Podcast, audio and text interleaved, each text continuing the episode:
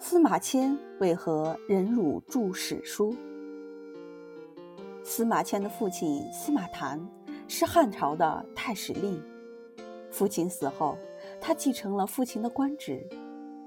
司马迁饱读诗书，游历全国，积累了丰富的历史素材。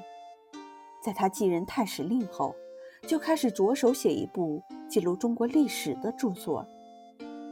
但就在这时，由于公开为战败而不得已投降匈奴的李陵辩护，司马迁被汉武帝处以残酷的腐刑。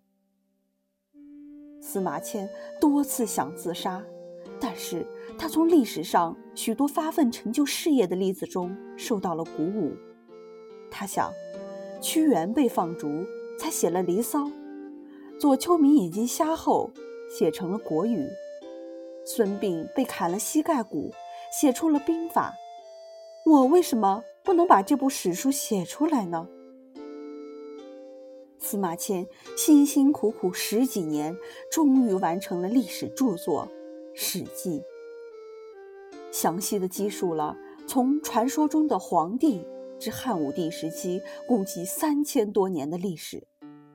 全书共一百零三篇，五十多万字。史学价值极高。